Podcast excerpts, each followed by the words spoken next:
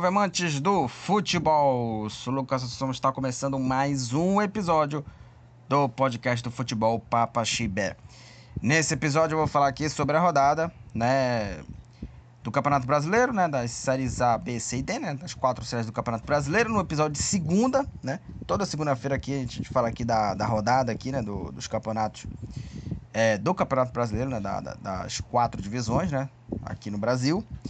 É, vou falar aqui da vitória do Paysandu e o Paysandu chegando no G8, o empate azulino, né? O Remo saiu da zona, só que dá, vai ter um, o, o, o complemento da rodada, o Remo pode voltar para a zona, né? É, e também vou falar do Campeonato Brasileiro da Série A, o Flamengo empatou num jogo é, arrogante, pedante, né? Contra a equipe do América. É, teve aí a, a, o empate do Botafogo contra o Santos, né? Empatou contra o time ruim do Santos. Vou falar bastante aqui desse, desse jogo aí. Enfim, tem outros jogos aqui para falar aqui também, Série D, enfim. Vou falar bastante aqui nesse episódio do podcast do Futebol Papaxibé. Primeiramente, é, me sigam nas redes sociais, Facebook, Twitter, Instagram. É, eu fiz bastante, public, bastante publicações por causa também do, dos jogos, né? De Remy Paysandu também. É, até também no, no, no, Facebook do Futebol Papaxibé também fiz também. Teve até uma curtida também lá, né? Então confira lá as postagens lá que eu, que eu fiz lá. E dá uma curtida lá nas postagens que eu, que eu fiz. Tanto no Facebook, no Instagram também, no Twitter também. Então, me sigam lá. É, também o Futebol para Participar está disponível em várias plataformas, no Spotify, no Google Podcast, na Apple também você pode fazer aí. É, você pode ouvir né, o, o, podcast também na Apple. Então tem várias plataformas para você seguir o, o, podcast também. É, e é, mais um detalhe também, né? É, se você quiser que o futebol papaxibé, dê uma gaguejada aqui, é, se você quiser, que o futebol papaxibé cresça mais é, de, de conteúdo, é, seja um apoiador na Orelo. Nos ajude aí no aplicativo da Aurelo, que é um aplicativo de streaming, né? Ou site de streaming também, igual o Spotify, porém, ele é bem diferente do Spotify na questão é, do financiamento, porque, primeiramente, é, se você aí é, ouvir a gente, né? Se você apertar o play e ouvir a gente pelo aplicativo né, da, da Aurelo, né? Ou apertar o play ali e ouvir é, no início, né, até o início, até no meio ou no final, né? É, você não gasta nenhum centavo e o podcast aqui ganha aqui uma, um dinheirinho aqui, uns centavinhos aqui é, de recompensa aqui se você ouvir a gente na Orelo. Muito importante que você no, nos ajude aí, né? É, e também você pode contribuir com uma mensalidade. São quatro valores que tem é, lá né, nessa, nesse, nesse financiamento, né? Para você contribuir aqui e ajudar aqui com, no nosso trabalho aqui nesse podcast aqui do futebol Papa Chibé. É muito importante que você nos ajude para que o podcast crie mais conteúdo, para que tenhamos mais novidades também. Né? Eu, eu gravo aqui no quarto aqui, eu, eu preciso ter um pouco mais aqui, por exemplo, ter mais microfone, ter mais micro, é, microfones aqui também, é, enfim. Então eu preciso ter aqui, é, pelo menos aqui, algumas condições aqui para gravar podcast, escolher convidados para falar de um determinado assunto, enfim.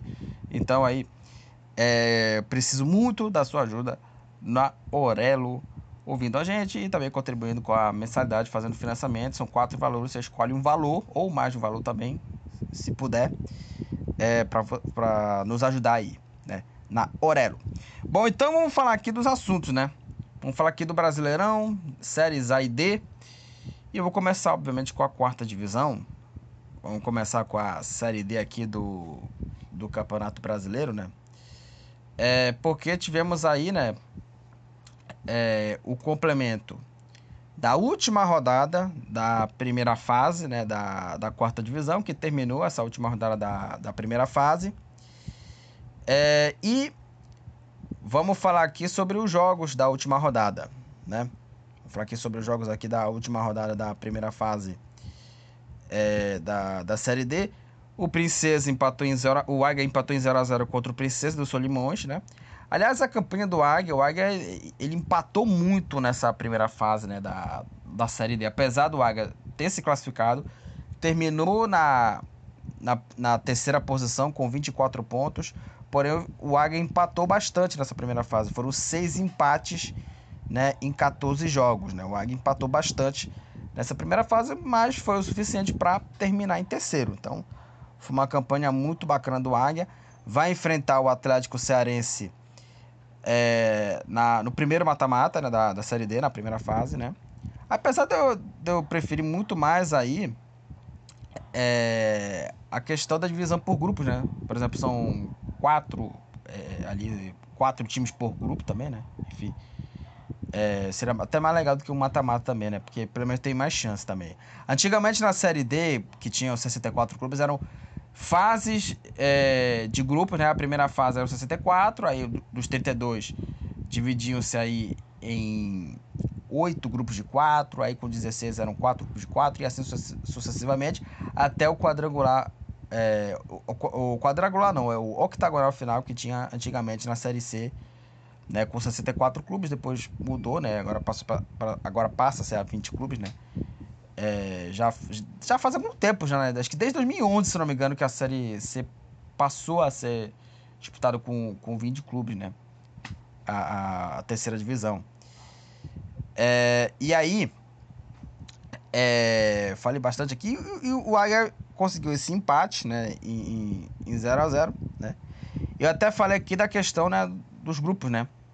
Então, é, é claro que estamos na Série D agora, na Série D. Antes era a, a, divisão, a última divisão do brasileiro era a Série C, né?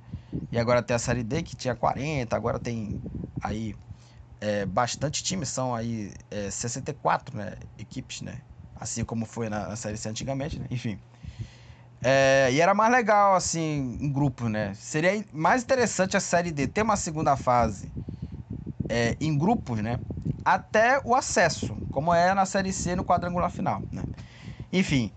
Então o Águia empatou 0 a 0 O Águia é, teve muitos empates, mas foi o suficiente para conseguir a classificação. Em terceiro, ele vai enfrentar o Atlético Cearense na segunda fase, né? No primeiro mata-mata, né? Da do brasileiro, do Campeonato Brasileiro da quarta divisão. Vamos falar da Tuna. A Tuna já classificada venceu aí é, por 1 a 0 né? a, a Tuna venceu por 1 a 0 o trem. O jogo foi no Mangueirão, né? O jogo foi aí no, no estádio é, olímpico né, do, do Pará, né? Estádio Edgar Proença. E a Tuna venceu por 1 a 0 a equipe né, do, do trem, né? A Tuna jogou com uma equipe reserva ali, né? Já estava classificado, né? Já estava classificado. E o gol da vitória é, foi do, do jogador Miliano, né? Fez aí o gol da vitória. 1 um para a Tuna, 0 para o Trem. Com a vitória, a Tuna terminou essa, essa primeira fase da Série D na segunda posição com 28 pontos.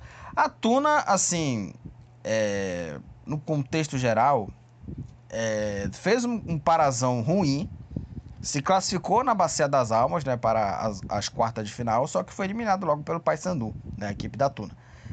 É, e na Série D veio fazendo uma campanha muito boa.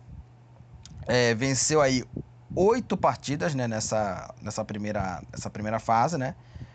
É uma vitória menos do que o Nacional, que terminou na liderança com 30 pontos. E fez uma campanha muito boa Tuna, cara. É, principalmente aí o, o marcada pelos gols do Paulo Rangel. O, o, Paulo Rangel tem sete gols na Série D, tá? Fazendo uma Série D muito bacana, a equipe é, da, da Tuna. E é um ótimo jogador. Aliás, o Paulo Rangel, que foi bastante subestimado no Paysandu, muito subestimado, né? Porque teve centroavantes até piores do que ele, né? Na, naquele time. É, e aí, o Paulo Rangel vem fazendo uma, uma, boa Série D né, pela equipe da, da Tuna, que agora retorna né, a, a Graciete, né, que é a, a presidente do clube, né, até ela pediu licença também para dirigir a FPF, né, a presidência da FPF. Ela voltou né, para comandar a Tuna e ela está fazendo um mandato muito bacana a Graciete. Eu vi ela numa, numa entrevista né, no, no, no programa é, da Rede TV, né? do futebol paraense, mestre da bola, uma entrevista bem bacana da, da com a Graciete. É, ela faz uma data bem bacana. E a Tuna, né, terminou aí na segunda posição, fez uma campanha muito boa, né, na, na Série D. E a Tuna é, vai enfrentar, né, a equipe do Maranhão, né. Um time que já disputou aí é, Série B, já disputou alguma, algumas divisões aí do, do, do futebol. Então a Tuna vai enfrentar a equipe né, do, do Maranhão, né? E o primeiro jogo é, vai ser em Maranhão, né? E a volta é, vai ser aí é, no Souza, né? Ou no Mangueirão também, né? Se possível. É, e o Águia de Marabá vai enfrentar o primeiro jogo contra o Atlético Cearense. Primeiro jogo em casa, no Zinho Oliveira. E na volta é, vai ser aí é, no Ceará. Né? O jogo da volta vai ser no Ceará. Então, esses são os jogos aí da, da Série D. E acho que é o, é o seguinte, cara. É, a primeira fase, beleza, né? Se classificaram. Mas é o seguinte, a segunda fase é outro, é outro campeonato, cara. É outro campeonato. E aí, nesse, nessa série D, é, a partir do mata-mata, Mata-mata é outra história, cara. Aí tem que ter aí é, é, sangue frio, tem que ter aí é, bastante pulso firme, né? Aí pra né, ter um pouco aí de favoritismo aí, né? Consolidar esse favoritismo ganhando jogos, né? Também. E aí o nível é outro, cara. Porque na primeira fase, Águia e Tuna enfrentaram aí só time é, do, do futebol do norte, né? Nacional, que, é um, que já é um time tradicional né, do, do futebol do norte ali, já disputou Série B, né? É, até o São Raimundo de Roraima, que eliminou Cuiabá, venceu o Remo na Copa Verde também. É, mas é, a, esses times aí, as duas equipes do Pará que disputam a Série D, Tuna e Águia, vão enfrentar times do Nordeste. A dificuldade vai ser mais grande. Então é, é bom, importante aí, é, é, é, importante ressaltar também que é, que é isso. A segunda fase, a fase de mata-mata na Série D, ela vai ter mais dificuldade.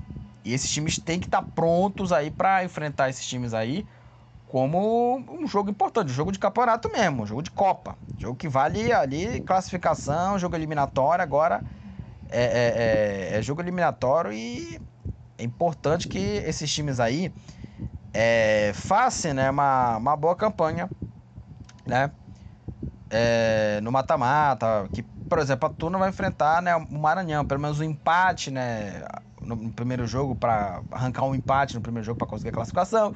O Águia contra o Atlético Cearense precisa aí, pelo menos aí, ter uma boa vantagem, vencer por 2, 3 a 0 para conseguir aí, é, para ir para Ceará com uma boa vantagem. Enfim, então é isso. Série D, segunda fase. A dificuldade é outra e vai enfrentar times né, de regiões diferentes, como falei, região Nordeste, região Sul, região Sudeste. Então a dificuldade é bastante. Então essa, essa é a questão. Vai ser bem dificultante esse mata-mata aí por conta de que vai enfrentar as outras equipes importantes também. É, bom, eu falei aqui dos jogos aqui dos times paraenses na Série D. Eu queria falar das outras partidas aqui da última rodada, só para destacar aqui alguns jogos aqui. É, o Ferroviário, que fez uma campanha sensacional na primeira fase da Série D. O Ferroviário venceu o Fluminense por 2 a 0 Fluminense do Piauí. O Ferroviário venceu por 2 a 0 o Fluminense do Piauí. No duelo de times aí que vão enfrentar Tuna e Águia na próxima fase, o Atlético Cearense venceu o Maranhão por 1 a 0. O São Raimundo de Roraima meteu 7 a 0 contra o São Francisco do Acre. O Nacional venceu o Maitá por 2 a 0. O Cascavel venceu o Craque por 2 a 1. Brasil de Pelotas venceu o Concórdia por 1 a 0. A Ferroviária venceu o Operário de Campo Grande por 1 a 0. O Maringá venceu o 15 de Piracicaba por 3 a 2. A Inter de Limeira venceu a Patrocinense por 1 a 0. O Caxias venceu o São Joséense por 2 a 1. Santo André empatou em 1 a 1 contra o Democrata. O Vitória do Espírito Santo venceu fora de casa o Resende por 2 a 1. O Atlético venceu o Nova Iguaçu por 3 a 1. O Real Noroeste empatou em 0 a 0 contra a Portuguesa. O Brasiliense goleou o Operário de Vazar Grande por 4 a 1. É... O Anápolis meteu 8 a 0 no Ariquemes. E o Iguatu venceu Santa Cruz por 1 a 0. E com essa é, derrota, né? O Santa Cruz está fora da fase de mata-mata. da Série D. Eliminado na primeira fase o Santa Cruz. Santa Cruz que é, nesse ano, né, no Campeonato Pernambucano, foi eliminado né, pelo, pelo, é, é, pelo Ibis, né? O Santa Cruz perdeu para o Ibis no Campeonato Pernambucano, o Ibis que é considerado né, o, o pior time do mundo, coisa e tal. O, o Santa Cruz perdeu para o Ibis, né, o pior time do mundo no Campeonato Pernambucano. E está eliminado na primeira fase da Série D. Uma campanha terrível do Santa Cruz que há sete anos at atrás estava disputando aí a, a Série A, estava até liderando o, liderando o campeonato e agora está numa fase terrível na Série D e está fora. E vai ter que precisar do Campeonato Pernambucano para conseguir a classificação para a quarta divisão. Que fase terrível do Santa Cruz, né?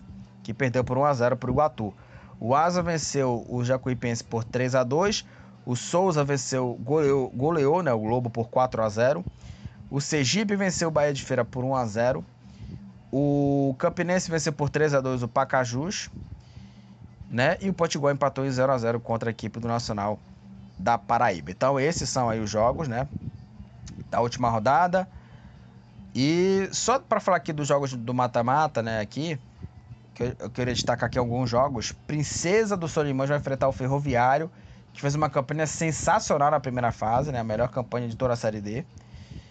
É, Asa vai enfrentar o Nacional, Brasil de Pelotas vai enfrentar o Patrocinense, a Inter de Limeira vai enfrentar o Caxias, o Brasiliense vai enfrentar o Atletique é, o Camboriú vai enfrentar o, o, Maringá, né? Esses são aqui os, os jogos aqui, né?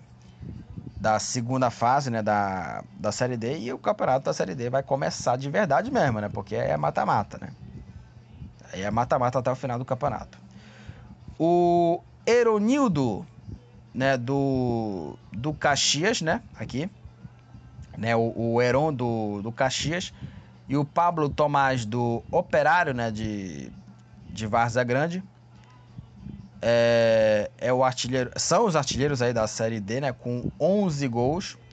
O Robson do Concórdia é o jogador que tomou mais cartões amarelos, 8 cartões amarelos. E o Denis do, do Fluminense, o Douglas do Resende, o Fernando do Caxias, o Giovanni do Potiguar, Matheus Martins do Tocantinópolis, o Maurinho do Novo Hamburgo, o Max do Guatu, Reginaldo do São Francisco, Renan do Parnaíba e o Vinícius Silva do Atlético. Ambos estão empatados com dois cartões vermelhos aí na Série D. Agora vamos falar da Série C. Jogos aí da terceira divisão. E vamos falar sobre a, a rodada 14 da Série C. Que teve o destaque aí a vitória do Paysandu e o empate do Remo sem gols contra a equipe do Náutico. Eu queria falar aqui, primeiramente, aqui dos jogos é, fora os times paraenses aqui, né? É, o Aparecidense venceu o Pouso Alegre por 1 a 0 é, O gol da vitória foi marcado aí de pênalti, né? Com o jogador Alain. Pouso Alegre 0, Aparecidense 1. Com essa vitória, com essa vitória o, o, o Aparecidense com 16 pontos está em 13 terceiro e o Pouso Alegre está na penúltima posição com 12 pontos. Aí a equipe mineira do Pouso Alegre. É... O Confiança venceu o Operário por 1 a 0 O gol da vitória foi do Riquelmo. Riquelmo, tá? Não é Riquelme. O Riquelmo fez o gol da vitória do Confiança. Confiança 1, Operário 0. Com essa vitória, o Confiança é o 11 colocado é, com 19 pontos. E o Operário, com essa derrota, ele perdeu a liderança né, do campeonato. Né? Agora o Operário é o terceiro colocado. É o terceiro colocado, né? O, o, o Operário o, o, com 25 pontos. Eu falei que, o, que o, o terceiro colocado, o Operário é o segundo, né? O terceiro colocado é o Amazonas com 25 pontos, que até liderou o campeonato, né? E agora tá aí numa descendência, né? Uma descendente. E o Operário é o segundo colocado com 25 pontos, é o vice-líder da terceirona da Série C. É, nessa rodada teve muito 0 a 0 Aliás, essa rodada teve é, muito. Foi uma rodada muito econômica em placares aqui, né? Em gols. Porque teve dois jogos 0 a 0 que foram os duelos entre Amazonas, Ipiranga e São Bernardo e América de Natal. O Amazonas jogou no, Carmo, no Carlos Amit, né, contra o Ipiranga, o placar foi 0 a 0. O Amazonas é o terceiro colocado com 25 pontos. E o Ipiranga de Erechim com 19 pontos. O time do Ipiranga é o nono colocado. É, e o São Bernardo empatou em 0 a 0 contra o América de Natal, com o resultado do São Bernardo, que estava na liderança né, do campeonato, agora cai posições, caiu para oitava posição com 21 pontos. E o América de Natal com 14 pontos é o 18º colocado e está na zona do rebaixamento. É, o Botafogo venceu o Altos por 1 a 0 1 a 0 Botafogo contra o Altos. O gol da vitória foi do Mariotto aos 40 minutos da primeira etapa, 1 a 0 Botafogo da Paraíba. Com essa vitória, o Botafogo é, da Paraíba está com 24 pontos na quarta posição. E o Altos é o lanterna com apenas 12 pontos, empatado aí com o Pouso Alegre. Só que o Altos tem aí é, menos vitórias do que o time mineiro. 3 a 2 para o Pouso Alegre nas vitórias. É, vamos falar do líder, né? Vamos falar do Brusque. O Brusque venceu aí o Manaus por 2 a 0. O jogo aí na Arena da Amazônia. O Otávio, os, os gols foram na, já na reta final do jogo. O Otávio abriu o placar para o time catarinense e o Diego Tavares marcou o segundo gol do Brusque. Manaus 0, Brusque 2. Com essa vitória, o Brusque assume a liderança né, da Série C com 26 pontos. E o Manaus com 14 pontos. Manaus é o 15 colocado. E agora vamos falar do Paysandu, né, cara?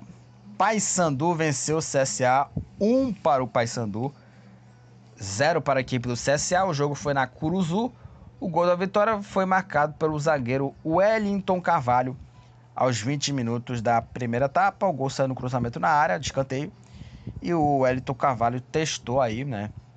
É, escorou e fez aí o gol que garantiu a vitória bicolor contra o CSA Paysandu 1 CSA 0. Com essa vitória, o Paysandu entrou no G8. O Paysandu é o sétimo colocado com 21 pontos.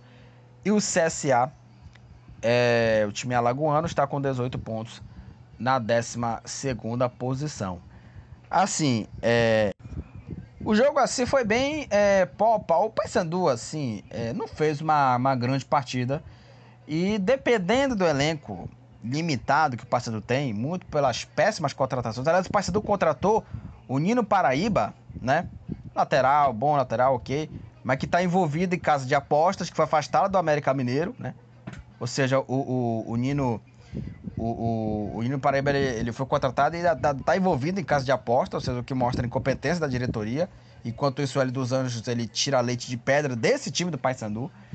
Né? O Paysandu com, com, o L dos Anjos, com L dos Anjos, ele é outro time, né?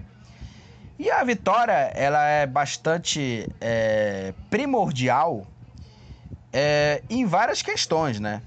Primeiro, o Paysandu vive uma fase bacana com o L dos Anjos, né? É um time é, mais competitivo, que eu cobrava bastante desse time do Paysandu. Ele é um time muito mais competitivo é um time que é, joga com mais vontade, com mais raça, né? Isso até o Hélio dos Anjos falou na, na, na coletiva, né? Que é, é, foi, ele falou que foi a semana que ele foi mais chato, né? Foi mais exigente, né? O Hélio dos Anjos. Eu, e foi isso, foi assim, uma, uma semana pesada, né? Dele, né? E é isso, cara. O, o, agora o Paysandu tem comando, porque quando o Paysandu contrata o treinador como ele, isso mostra muita incompetência da diretoria, porque eu precisava, a, diretor, a diretoria bicolor precisava de um treinador mais linha dura, né? Que cobrava mais do elenco, que cobrava mais do time, né? É, e também, sem contar também que o Paysandu tá vivendo uma boa fase, também os jogadores ganham ali uma certa moral também e reforça bastante, traz muito a questão da comissão técnica, cara. Isso que é importante né, no, no Paysandu. Porque o Hélio dos Anjos, ele é um treinador bastante é, competente, né? É, e a comissão técnica muito boa. Então o Hélio dos Anjos, assim, ele é, melhorou o time na questão física. Agora, nos treinamentos ali, estão aí se cuidando bastante. né? E eu acho importante esse trabalho, né, do, do Hélio dos Anjos. E assim, o Hélio dos Anjos até está fazendo o Paulão jogar, bicho. Paulão que não jogava nada com, com o Marquinhos Santos, até com o Hélio dos Anjos ele tá jogando. Coisa de louco. Impressionante isso aí, né? Então o Paysandu tá vivendo uma fase bacana, né? A partida foi bem ali pau a pau também. É, e o, o, o Paysandu ele vem melhorando a, a, sua defesa, né? Apesar de que o Paysandu tem a segunda pior defesa da Série C, o Hélio dos Anjos, quando chegou no Paysandu, ele teve a pior defesa. Agora passa até a segunda pior defesa da Série C. Mas, uma coisa impressionante, o Paysandu nos últimos três jogos sofreu apenas um gol, né? E o que é interessante, ele não deixou né, os adversários também terem em, em, em quantidade, oportunidade. O Paysandu, ele cede, agora o Hélio dos Anjos, pouca chance de gol. Porque vamos lembrar aqui, com o Marquinhos Santos, teve o jogo contra o Operário que o Paysandu cedeu aí várias oportunidades. O Paysandu jogou para não perder aquele jogo. E o Paysandu cedeu várias oportunidades, né, da equipe é, de Ponta Grossa, equipe do Operário Clube Paranaense, né? Então vamos lembrar aquele jogo, né? O, o Paysandu cedeu bastante. E nesse é, nesses últimos jogos, o Paysandu ele cede, ele cede pouca chance de gol. A defesa do Paysandu melhorou. Né? Como eu falei aqui, o Hélio dos Anjos fez o Paulão jogar bola. Que é coisa de louco, cara. E não é o Paulão, tá? Não é porque o Paulão melhorou. O Hélio dos Anjos melhorou o futebol desse jogador, cara. Impressionante, cara. Impressionante. Então, assim, percebe-se um acerto, uma melhora no setor defensivo desde a chegada do Hélio dos Anjos. Nos últimos três jogos, o Paysandu sofreu um gol só. E o time tinha a pior defesa quando chegou o Hélio dos Anjos. E agora tem a segunda pior defesa. Então, você vê uma, uma melhora bastante no sistema defensivo. Isso é importante, tá? Isso é importante. Então, assim, é, o Paysandu nunca esteve atrás né, no marcador. Não precisou é, se expor. É, e o, a defesa bicolor é lenta. Então, assim, ele tem um pouco poder, assim, de... Ele tem ali um, um, um pouco é, um pouco poder de, de, tentar recuperar a bola, né? E não, não vai jogar bastante exposto, passando, né? Como foi a defesa do Remo naquele gol do Operário também, né? 2 a 1 é, Enfim, então melhorou bastante a, a, a, defesa. Eu acho que o Paysandu tem que melhorar bastante a questão do ataque, né? Porque é, o, o, o Paysandu ele tem um contra-ataque bastante é, deficitário.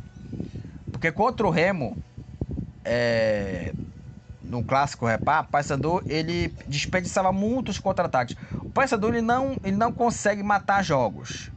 Essa que é a, a, a, a questão. O Paysandu não consegue definir jogos, não consegue matar partidas. Então o Paysandu melhorou no sistema defensivo, mas no ataque o Paysandu precisa matar jogos. Contra o Remo, o Mário Sérgio perdeu gol inacreditável com um, ata com um, um, um, ataque, né? Um atacante do calibre dele não pode perder aquele gol. E também o Dalberto também perdeu uma chance também, que ele tentou ali dar de calcanhar, só que aí. Mas também é o Dalberto, né? O Dalberto é um jogador fraquíssimo e não dá pra cobrar mais do futebol dele, que é jogador ruim. Do Mário Sérgio dá, porque o Mário Sérgio é o cara do Paysandu.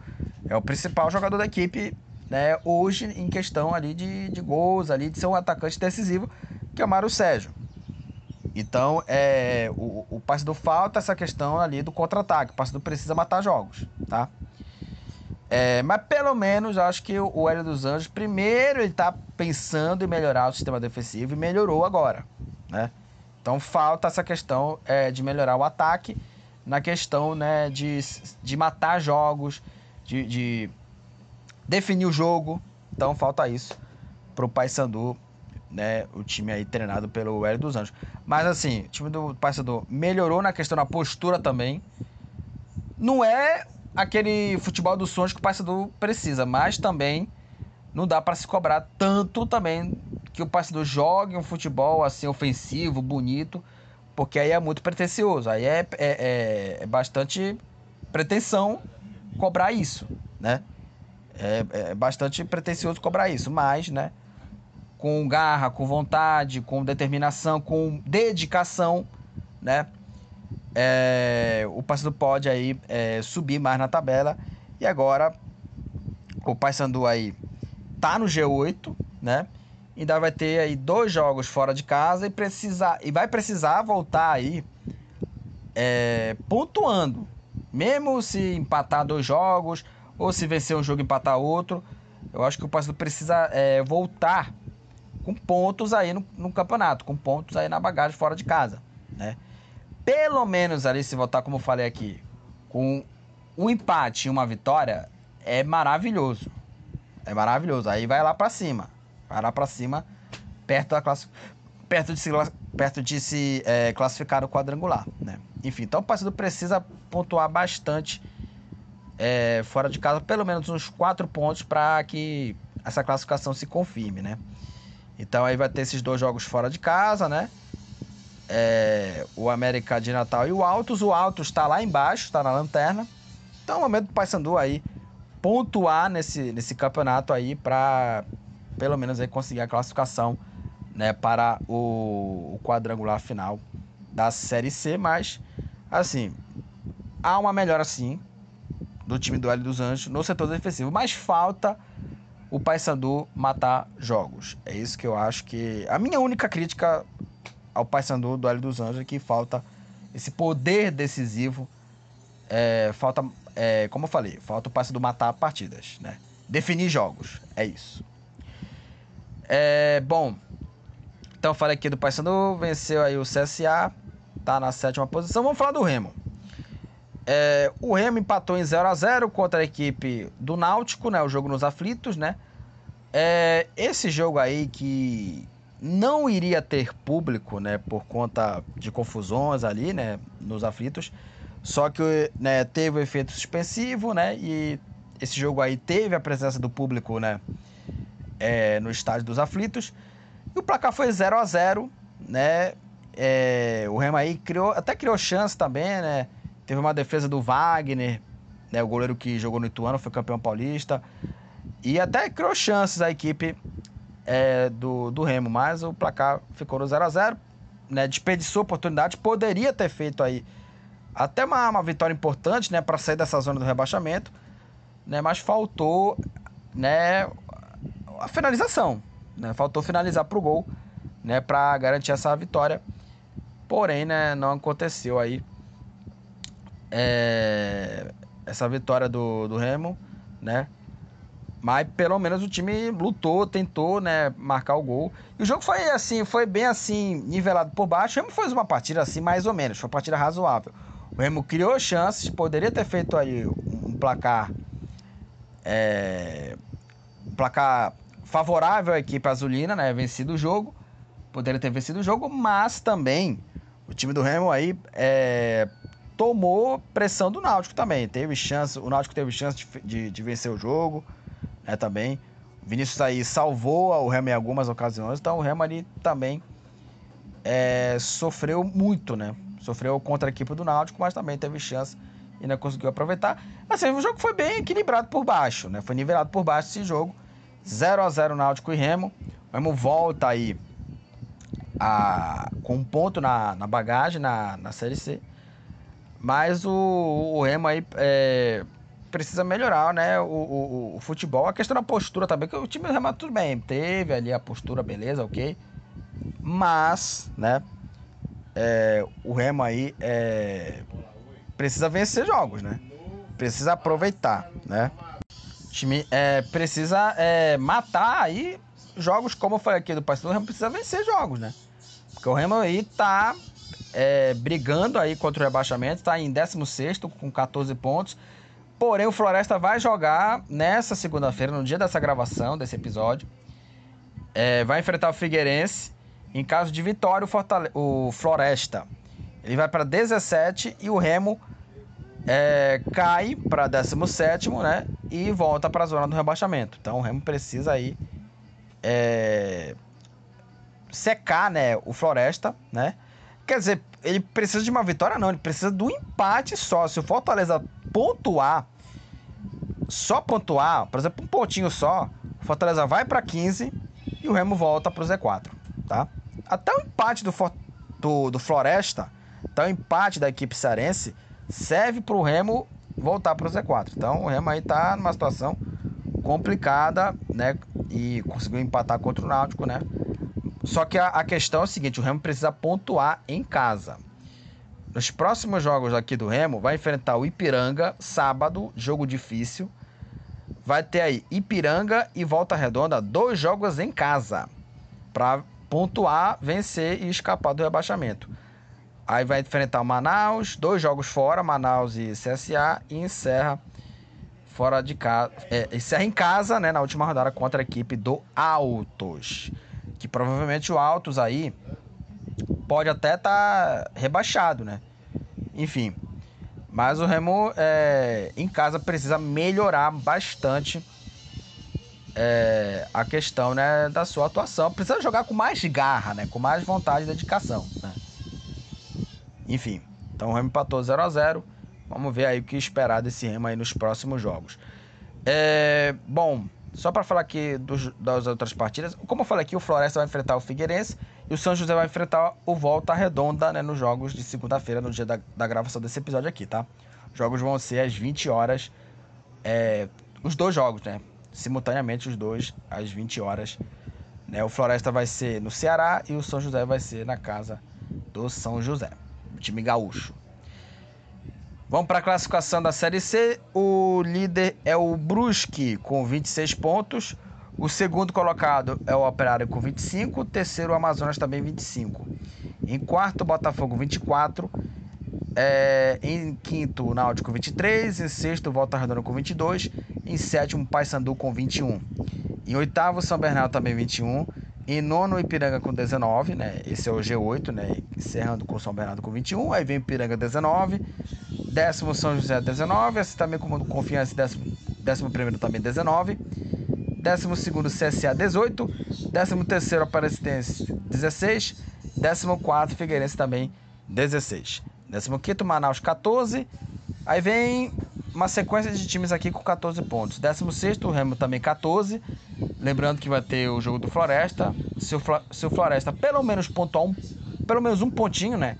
Se, o, se caso o Floresta pontuar o Remo já entra na zona do rebaixamento, né? Aí vem também com 14, 18 o América de Natal. E nas duas últimas posições, o Pouso Alegre com 12 pontos. Na lanterna, o Altos também com 12. Só que o, o Altos, né? é, é o Lanterna por ter menos vitórias do que o time do Pouso Alegre. O Sassá do Amazonas é o artilheiro da Série C com 13 gols. O Gladson do Figueirense, o Rayan e o Renato Visque, os dois jogadores do Pouso Alegre, é, ambos empatados aí com 7 cartões amarelos. E o Heitor do Ipiranga é o jogador que tomou mais cartões vermelhos, dois cartões, dois cartões vermelhos né, para o Heitor é, do, do Ipiranga. Agora vamos falar da Série B. Os jogos aí da 19 rodada, né? 19 rodada aí é, do Brasileirão da Série B, né? E a última rodada do primeiro turno, né? Que definiu aí é, as vitórias aí do, do esporte, do juventude, né? Que definiu aí é, o final, né? Do, do primeiro turno da Série B. Vamos falar dos jogos aqui do campeonato. A Série B começou aí na sexta-feira, nos jogos da Série B aqui. O CRB venceu a Ponte Preta por 1 a 0, o jogo no Rei Pelé. O gol da vitória foi do Renato no primeiro tempo, aos 33 minutos, CRB 1, Ponte Preta 0.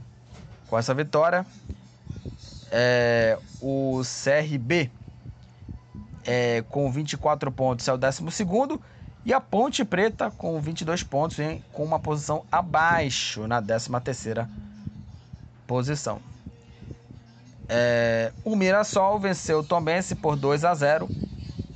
O Chico e o Zé Roberto de pênalti marcaram os gols da vitória do Mirassol. Mirassol 2, Tombense 0. Com essa vitória, o Mirassol está na sétima posição com 31 pontos. Uma boa campanha do Mirassol aí na Série B. E o Tombense, com a, com a derrota, o Tombense está com 18 pontos. Está com 18 pontos a equipe do Tombense na 16ª posição. É, o Novo Horizontino né, venceu aí né, o Criciúma no confronto direto, né? Confronto direto aí, válido aí pelo G4. E o Novo Horizontino venceu o Criciúma por 1 a 0 O gol da vitória foi contra o jogador Cristóvão. Criciúma 0, Novo Horizontino 1.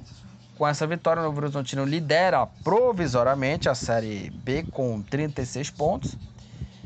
É, e o Criciúma né, cai para a quinta posição com 34 pontos. Está em quinto a equipe do Criciúma. É, o Criciúma perdeu na rodada, né? O Criciúma que até estava liderando, estava brigando pelo G4, agora cai para a quinta posição. O Vila Nova empatou em 1 a 1 contra a equipe do ABC. O Paulo Sérgio abriu o placar para o time é, Potiguar. E o atacante Henrique Almeida empatou por Vila Nova. Vila Nova 1, ABC também 1. Com esse resultado, o Vila Nova é o vice-líder da Série B com 35 pontos, boa campanha do time do Vila, Nova. E o ABC é o lanterna da Série B com apenas 12 pontos, 11 derrotas em 19 jogos do time Potiguar. O Havaí, fora de casa, venceu o Ituano por 1 a 0 O gol da vitória foi do Denilson, gol marcado aos 35 minutos da primeira etapa. Com a vitória, o Havaí agora está com 17 pontos em 18º na zona do rebaixamento, mas já se recuperou né, o Havaí né, com essa vitória. O Ituano com 20 pontos é o 14º. O Guarani venceu o Atlético Goianiense por 1 a 0. O gol da vitória foi do Derek aos 31 minutos é, do primeiro tempo. O jogo foi no Brinco de Ouro no Brinco de Ouro. E o Guarani, com essa vitória, está com 32 pontos. Boa campanha do Guarani na sexta posição. E o Atlético Goianiense com 27, com 27 pontos é o 11 colocado. É, o Juventude venceu aí. Aliás, essa rodada teve vários placares por 1 a 0 aqui, né? Teve cinco placares de 1 a 0 na 19 rodada. O Juventude venceu o Ceará por 1 a 0. O gol da vitória foi marcado no finalzinho da partida com um gol de pênalti do Rodrigo Rodrigues nos acréscimos. Juventude 1, Ceará 0. Com essa vitória, o Juventude está com 30 pontos na oitava posição e o Ceará com 28 pontos é o nono colocado. E para terminar os jogos aqui da da 19 rodada, a última rodada do primeiro turno, é, o Sport venceu o Sampaio Correia por 2 a 1 O Sport saiu na frente com o gol do André, o André Balada, abrindo o placar aos 11 minutos do primeiro tempo. Aí o Ítalo, que jogou no Bragantino, no Aldax, empatou para o Sampaio. E o Wagner Love, artilheiro da Série B, marcou o segundo gol e fechou o placar. Sampaio Correia 1, Sport 2. Com a vitória, o Sport com 35 pontos está na terceira posição. E o Sampaio Correia, né, com essa derrota, né, agora está com 20 pontos em 15º na Série B. E é, aqui para falar aqui dos jogos do complemento aqui da, da 19 rodada da série, da série B, os jogos são é, Londrina e Botafogo, Vitória e Chapecoense. Né? Ambos os jogos são no mesmo horário, às 19 horas. Londrina e Botafogo jogam no Estádio do Café, Vitória e Chapecoense jogam no Barradão. Em caso de vitória da equipe baiana, vitória do Vitória, o Vitória retorna à liderança da Série B né, do campeonato. O Vitória que, só para lembrar, né, ano passado disputou a Série C, uma campanha ruim do time baiano, conseguiu se classificar na última rodada e é, conquistou o acesso né, para a Série B mas não jogou nada Vitória naquela Série B, na Série C, né? E hoje está na Série B brigando aí pelo, pelo acesso e pela liderança, né? É o Wagner 9 do esporte, é o artilheiro da Série B com 10 gols. O Felipe Matheus do Criciúma e o Oswaldo do Vitória. Ambos é, lideram no número de assistências, ambos com 6 assistências. O Bruno Silva do Tomense é o jogador que tomou mais cartões amarelos, 10 cartões amarelos para o Bruno Silva. E o Ayrton do Atlético Goianiense, Fábio Sanches da Ponte Preta e o Felipe Garcia do ABC. Ambos estão empatados com dois cartões vermelhos na Série B. Agora vamos falar aí da principal divisão do futebol brasileiro, Série A, jogos aí da 16 rodada. Vamos começar aí com os jogos da 16 rodada, que começou no sábado com cinco partidas. É, o Palmeiras venceu o Fortaleza por 3 a 1 3 para o Palmeiras, 1 para a equipe do Fortaleza. O jogo aí foi no Allianz Parque. É, e o Palmeiras saiu na frente com o gol aí do Richard Rios aos 7 minutos aí do primeiro tempo. O Lucheiro de pênalti empatou para o Fortaleza. É, e o Rafael Veiga virou o jogo para o Palmeiras aos 30 minutos da segunda etapa. E o Breno Lopes, né, o herói do título da Libertadores em 2020, nos acréscimos fez o gol que fechou o placar. Palmeiras 3, Fortaleza 1. Com essa vitória, o Palmeiras está com 28 pontos na quarta posição, né? A equipe do, do Palmeiras. E o Fortaleza, com a derrota, está com 23 pontos na nona posição. Sobre o jogo, o Palmeiras, assim, ele espanta, né, a zica, né? Espanta a má fase aí do, do Palmeiras aí. É, vencendo o Fortaleza. O Palmeiras aí que, antes dessa vitória contra o Fortaleza, nos últimos sete jogos venceu um jogo só, que foi contra o Bolívar, né? Na Copa Libertadores. O Bolívar é adversário que, fora da, da altitude, é um time comum, né? E o Palmeiras voltou a vencer, porém voltou a vencer não jogando bem. O Palmeiras, assim, é... venceu por 3x1, mas não fez uma boa partida. O Palmeiras, ele, ele, ele voltou a vencer, mas não jogou bem. O Palmeiras, ele precisa ser um time é, bastante, é... não vou dizer dominante, mas um time assim que controle o jogo sem tomar sustos, né? O time do Palmeiras do Abel Ferreira, porque ano passado o Palmeiras foi campeão brasileiro com o Palmeiras jogando bem, não tomando sustos e controlando os jogos na maioria, na maioria das partidas. Então, é essa que é a questão do Palmeiras do Abel Ferreira. O Palmeiras precisa melhorar né, a questão da performance da equipe. O Palmeiras venceu o jogo, é um passo é, importante o Palmeiras retornar vencendo, mas precisa retornar a jogar a bola. Então acho que pelo menos essa vitória é, já demonstrou uma, uma, uma certa. É, pelo menos afastou uma fase. Acho que agora o Palmeiras precisa é, afastar também essa má fase na questão da performance e da atuação da equipe. Precisa melhorar bastante o time do Palmeiras aí na sequência né, do campeonato. O Palmeiras é o quarto colocado, 28 pontos. É, e o Fortaleza, como eu falei aqui, é o nono colocado, a equipe do Fortaleza. Então, essa é questão precisa melhorar a questão da atuação, tá? Então, o Palmeiras precisa aí melhorar na performance, mas pelo menos já venceu né, a partida contra o Fortaleza, que é um adversário difícil, é um bom time treinado pelo Voivoda, mas vamos ver aí essa, é, essa questão aí é, do, do Palmeiras aí na sequência do campeonato.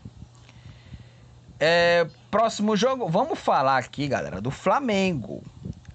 O Flamengo, é, com uma equipe titular, importante ressaltar, com uma equipe titular, empatou em 1 a 1 contra o América Mineiro, que é um dos últimos colocados do campeonato, que está disputando Sul-Americana, conseguiu a classificação no meio de semana contra o Colo-Colo, metendo 5 a 1 mas, né, empatou em 1 a 1 contra o Flamengo, que saiu atrás do placar, fez 1 a 0 o América Mineiro, gol do Felipe Azevedo, gol marcado aos 38 minutos da segunda etapa, e o Flamengo nos acréscimos aos 49 empatou o jogo na cabeçada do Vitor Hugo. Flamengo 1, América Mineiro também 1. O Flamengo aí, ele perdeu a chance né, de diminuir a diferença, né, pelo menos para oito pontos ali, né, pro, pro Botafogo, né, oito pontos não, dez pontos, né, e perdeu a chance de, de diminuir essa diferença, porque o Flamengo, é, com 28 pontos, é o terceiro colocado, poderia ter aí ido para vice-liderança ali, pelo menos para diminuir a diferença para 10 pontos, mas não aconteceu, empatou em 1 a 1 contra o América Mineiro. O América Mineiro, ele tá com 10 pontos na penúltima posição. E um detalhe importante, ele empurrou o Vasco para a lanterna. Já já vou falar aqui do Vasco, que perdeu mais uma, tá numa crise interminável, né? E o, com esse resultado aí, né? Até foi um lado bom pro Flamengo, né? Por causa do rival Vasco, porque o Vasco ele empurrou para a lanterna do campeonato. Então a situação do Vasco ela é terrível. Vou falar do Vasco aqui já já. Mas assim, cara, o Flamengo é o seguinte: o Flamengo é, ele joga mal, né? Isso é, é, impressionante porque o Flamengo ele faz partidas ruins é, com uma certa é, é, é, preguiça dos seus jogadores, né? Porque o Flamengo ele joga bem quando o time quer, né?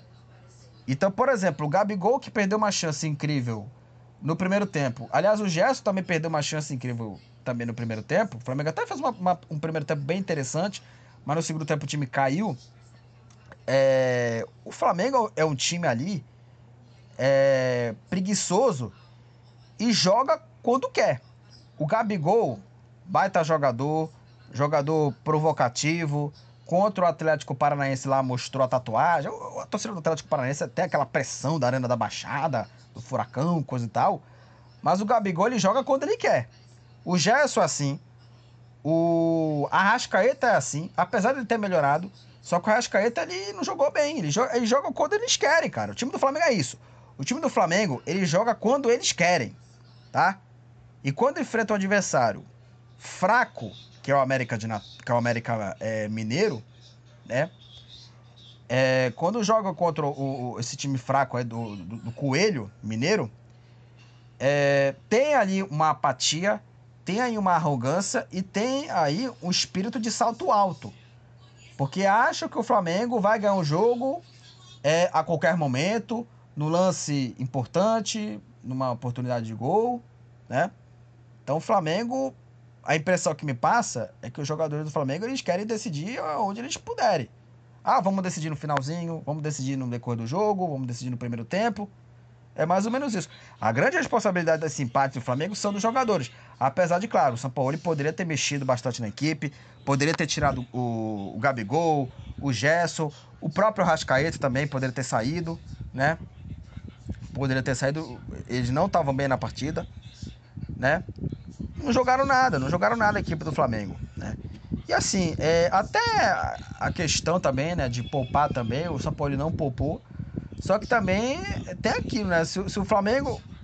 Olha só, se o Flamengo poupou titulares empata contra o América Mineiro, iriam falar que, ah, tá vendo? O São Paulo poupou. Iriam falar isso também. Então, assim, a estratégia, assim, não tem desculpa essa questão. Ah, porque ele botou titular, botou reserva. Os titulares não jogaram nada.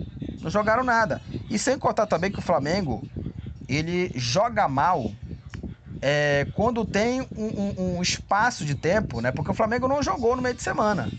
Isso é até impressionante, porque o Flamengo, só para recapitular aqui, contra o Bragantino nos 4 a 0 em Bragança Paulista. O Flamengo teve ali a data FIFA, né, para treinar. Só que no jogo contra o Bragantino teve uma preguiça absurda e levou de 4 a 0, né? E também teve um jogo contra o Fortaleza, que foi no jogo onde marcou a demissão do Paulo Souza. Paulo Souza foi demitido contra o Bragantino, mas teve aquele jogo contra o, o Fortaleza, né? Que o Flamengo teve o tempo inteiro de, de, de, treino, também teve uma semana de treino, né? Ah, tem, tem que dar tempo, coisa e tal. Teve tempo de treino e os caras do Flamengo não jogaram nada. Então tem um problema importante no Flamengo, que o Flamengo ele faz partidas ruins é, tendo uma semana livre, tá? Então é um problema grave do Flamengo que a diretoria tem que cobrar. Não sei também se a diretoria vai cobrar, porque os caras acham que ah, empatar com o América Mineiro tá ok. Né? Vamos decidir, pô, estamos na Copa do Brasil, vamos enfrentar o Grêmio, nós somos os favoritos, né? né? Nós somos os, os favoritos, né, contra a equipe do, do, do Grêmio. E no Campeonato Brasileiro, né, é, tropeça em casa e tá tudo bem.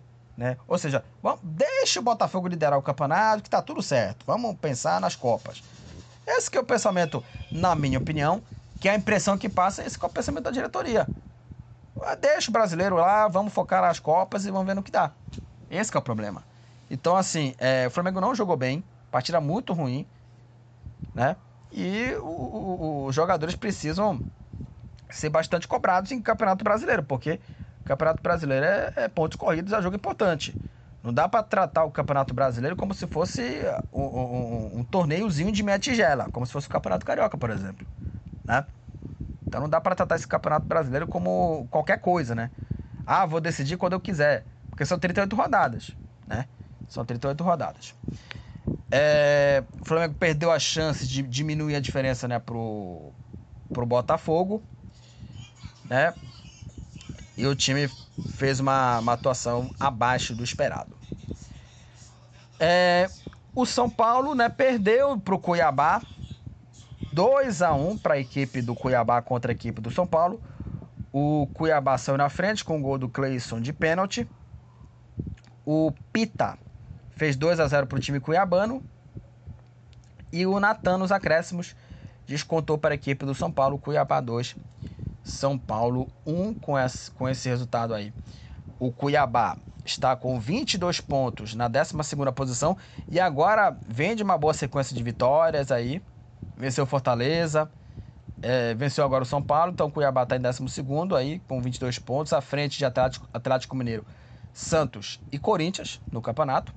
Então o Cuiabá vem fazendo uma campanha bem bacana no campeonato. E o São Paulo com 25 pontos é o sexto colocado.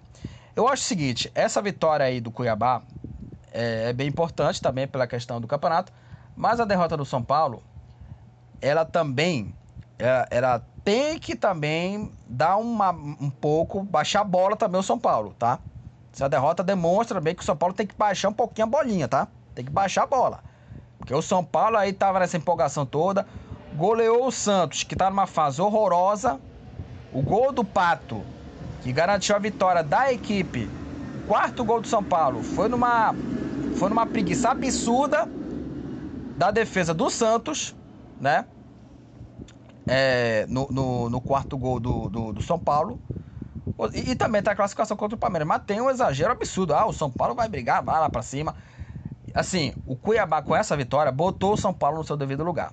Que o São Paulo é briga por Libertadores, até é, pode aí brigar pro Sul-Americana, terminar né, fora da Libertadores e disputar a Copa Sul-Americana. A, a, realidade é essa do São Paulo, tá? No Campeonato Brasileiro. É brigar ali pro Sul-Americana ou Libertadores também, se possível, também. Essa que é a realidade do São Paulo. Sem contar também que tem a Copa do Brasil, né, que vai enfrentar o, o Corinthians. Mesmo com a derrota, acho que o São Paulo é favorito. Tá numa fase ok com, com o Dorival, melhor que, que, que com o do, o do Luxemburgo, porque com o Luxemburgo, o time do Corinthians vem jogando mal, né?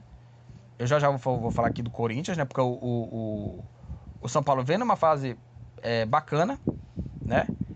Tem a questão ali do, do Corinthians também, do tabu é, é, no, na, na, na Neoquímica Arena, mas o São Paulo vai, para mim, na minha opinião, ser favorito. O São Paulo é favorito, né? Nesse duelo contra a equipe, né? Do, do Corinthians, né? Então, é, para mim, o São Paulo é favorito nesse duelo aí.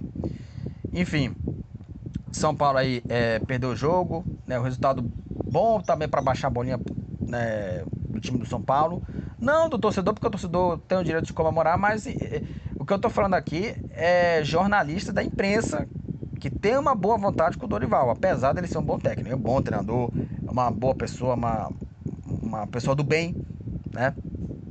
E, e assim, é, o São Paulo tem que baixar um pouco a bola e vai enfrentar o Corinthians é favorito, né? Vamos ver o que espera nesse jogo aí. E aí, né, o vencedor vai enfrentar o Flamengo. E assim, para mim o Flamengo é favorito para esse duelo. Em caso de classificação contra a equipe do Grêmio.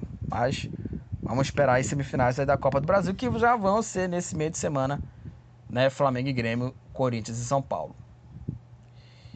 É, agora aqui vamos falar do Corinthians, né? O Corinthians empatou em 0 a 0 contra a equipe do, do Bahia. É, com esse resultado, o Corinthians é o, décimo, é o décimo quinto, né, com 16 pontos. O Bahia é o décimo sétimo com 14. E assim, o Corinthians ele fez uma partida ruim. Apesar de que o Luxemburgo... É impressionante como, como o Luxemburgo ele, ele é um treinador né, que é, é, sempre mostra coisa positiva né, para o torcedor achar que não, tá, tá bem o time do Corinthians, né? Apesar de que o time tava, tá cinco jogos sem vencer, tem que valorizar, não sei o quê. Mas vamos lembrar que o Corinthians está a dois pontos do primeiro time dentro da zona que é o Bahia, tá? O Corinthians está na semifinal da Copa do Brasil, se classificou contra um time fraco que é o América Mineiro, beleza. Aí tá dois pontos do primeiro time dentro da zona. Então tem que abrir o olho também, né? Então não vamos chegar aqui o, o, o, o copo cheio. Vamos também chegar o copo vazio também, porque o Corinthians está brigando contra o rebaixamento também. Então tem esse detalhe também. E o Corinthians também não tá jogando nada. É, para mim, inferior ao São Paulo. E o São Paulo é favorito sim contra o Corinthians. Né? Apesar dessa derrota contra o Cuiabá não ser o menos importante, mas é, o São Paulo vem de uma classificação contra o Palmeiras e vem, né, vinha fazendo partidas ali, é, vem de boas partidas, né? No comando do, do Dorival, nessa fase que começou. A, a boa fase do São Paulo começou na classificação contra o Palmeiras na Copa do Brasil, jogando bem os dois jogos. Então, essa tem a que, questão aí. Então, aí o Corinthians é o 15, o Bahia é 17, tá a dois pontos do Z4. Então, o Corinthians tem que abrir o olho aí e esquecer esse retrospecto, cara. Apesar do retrospecto ser bom, mas também não dá para achar que ah, agora vai melhorar. O Corinthians sempre há exageros, que é algo, né, absurdo, né? Então tem que abrir o olho o Corinthians aí para não entrar no Z4. É, o Grêmio venceu o Atlético Mineiro por 1 a 0. O gol da vitória foi do Ronald, gol marcado aos 10 minutos da primeira é, etapa.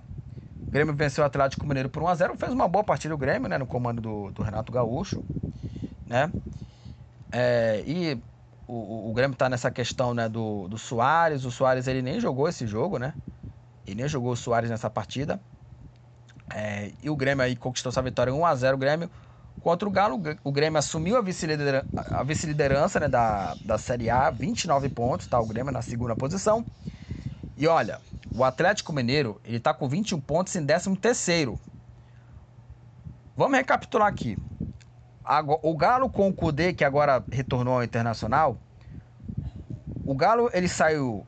O, Cudê saiu do Galo, o Galo estava em quarto. Com o Filipão, o Galo despencou para 13 terceiro. O Filipão não tá... Ó, o Galo não tá jogando nada com o Filipão.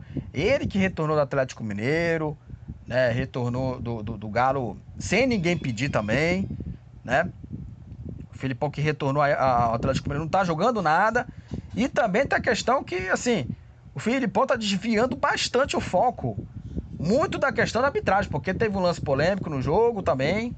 Acho que foi do, do pênalti ali da, da, da, equipe lá que não marcaram também. Teve lance polêmico no jogo ali que o Filipão reclamou que, né, é, é do, do, do, lance, acho que foi das linhas do Vago, uma coisa assim, que ele falou, falou que o futebol acabou, né? Só que o futebol do Filipão no Galo tá acabando, porque o Filipão não tá jogando nada. Aliás, o futebol do Filipão acabou depois do 7x1, né? O futebol do Filipão acabou depois do 7x1. É, o futebol do, do, do, Filipão, né? Na seleção brasileira. Então o Filipão no Galo não tá, o Galo não tá jogando nada. Não tá jogando nada o Atlético Mineiro no comando do Luiz Felipe Scolari tem que melhorar bastante, porque tá em 13 terceiro, né? Tá, tá, tem que melhorar o time do Atlético Mineiro, porque não tá jogando nada e tem elenco para isso, né? Paulinho, Hulk, tem aí o, o, Vargas, tem bons jogadores. Não tá jogando nada. Não tá jogando nada. Então o Filipão tem que melhorar bastante esse time do Atlético Mineiro aí, porque o time tá devendo. E não tá devendo pouco, não. Tá devendo e muito. Né? Tá devendo muito o Atlético Mineiro no comando do Filipão. Essa coisa do futebol acabou. É, assim, o Filipão tá desviando o foco para falar. para falar a real. O Galo não tá jogando nada no comando do Luiz Felipe Scolari. É, o Bragantino empatou em 0 a 0 contra o Inter. O jogo aí é, foi em Bragança Paulista. Foi a, o retorno do Cudê, né, do, do Inter. Né? 0 Bragantino, 0 Inter. Com esse resultado, o Bragantino com 25 pontos é o oitavo. O Internacional é o décimo colocado com 23 pontos. O jogo foi no Nabizão. Né? O jogo foi bem abaixo, foi a estreia do Cudê, mas né, foi, foi bem abaixo a partida. Na Vila Belmiro, sem público, o Santos empatou em 2 a 2 contra o Botafogo. O Santos aí abriu 2 a 0. O Santos abriu o placar com o gol do Marcos Leonardo aos 23 minutos do primeiro tempo. Na segunda etapa, aos 35, Marcos Leonardo fez 2 a 0. Aí ele, né, o Tiquinho Soares, descontou para o Botafogo aos 38, 2 a 1 e o Adrielso, 3 minutos depois, empatou para o Botafogo. Santos 2, Botafogo também 2.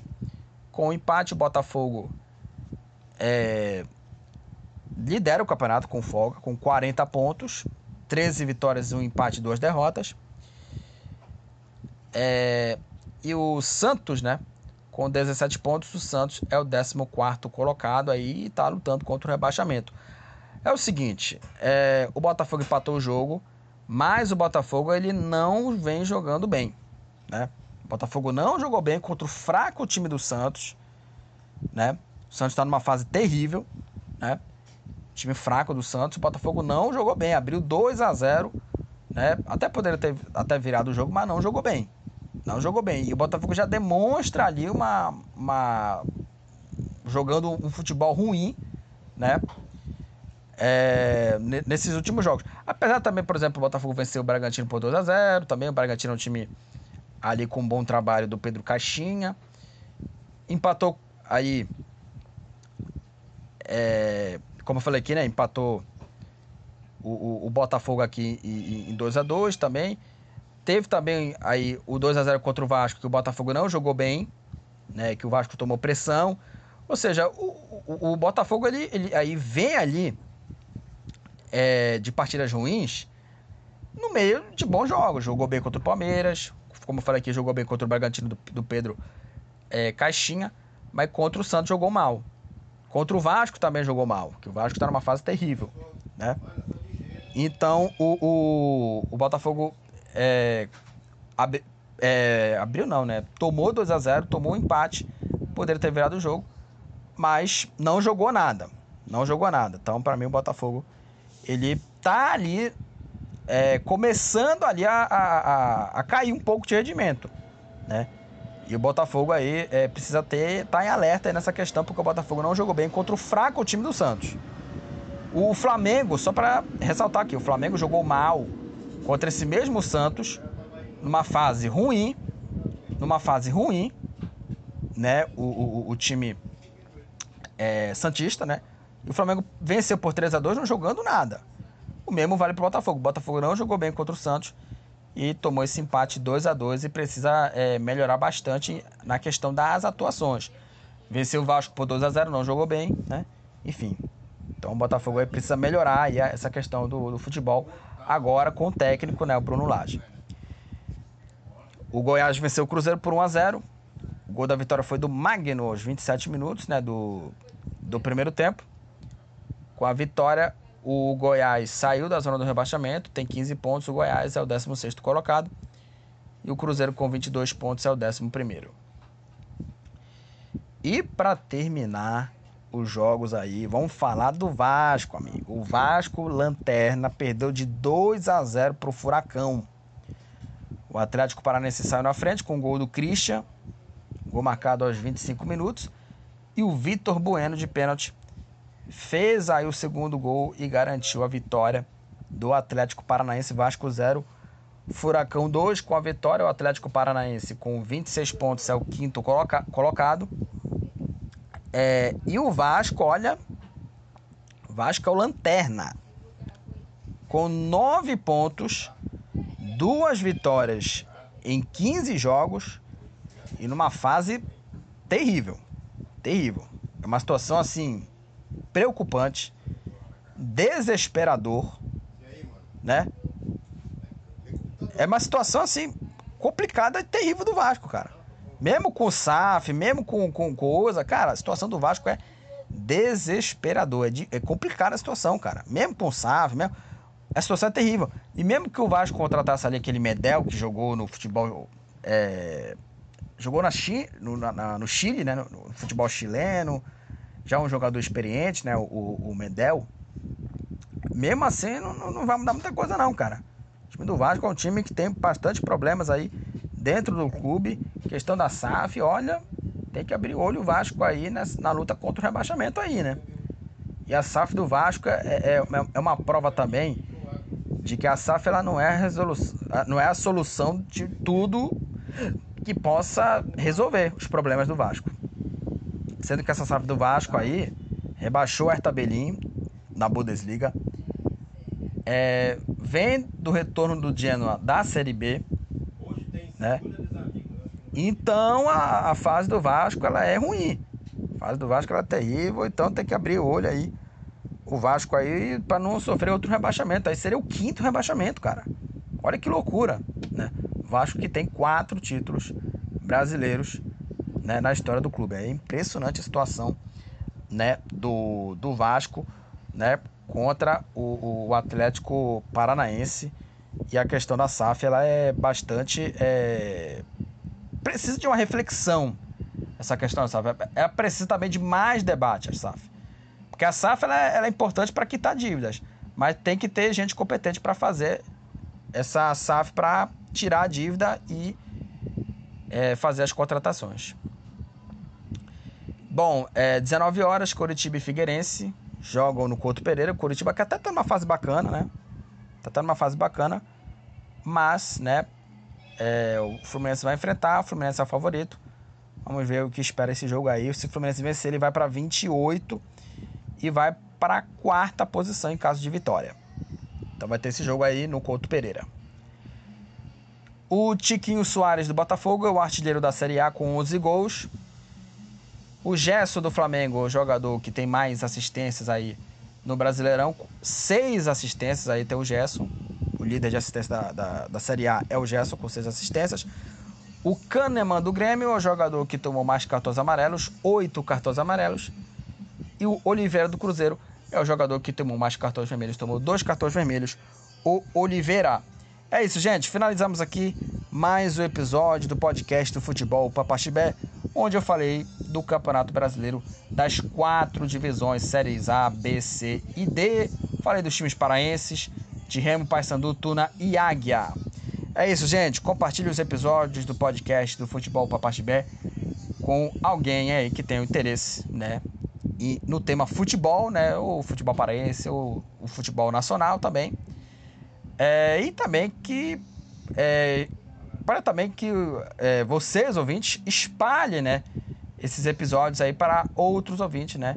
Que gostem desse tema. Então é muito importante que é, tenha esse compartilhamento tanto aí no Spotify, no Google Podcast, no Google Podcast, né? E também na Apple também tem também lá o compartilhamento lá para vocês é, fazerem, né? Essa contribuição aí, né? No Twitter, Facebook, enfim. Então é muito importante que você compartilhe esses episódios, né? Esse episódio também e outros episódios com outras pessoas, outras, outros ouvintes, né, que, que gostem aqui, né, do futebol, que ama esse esporte, né?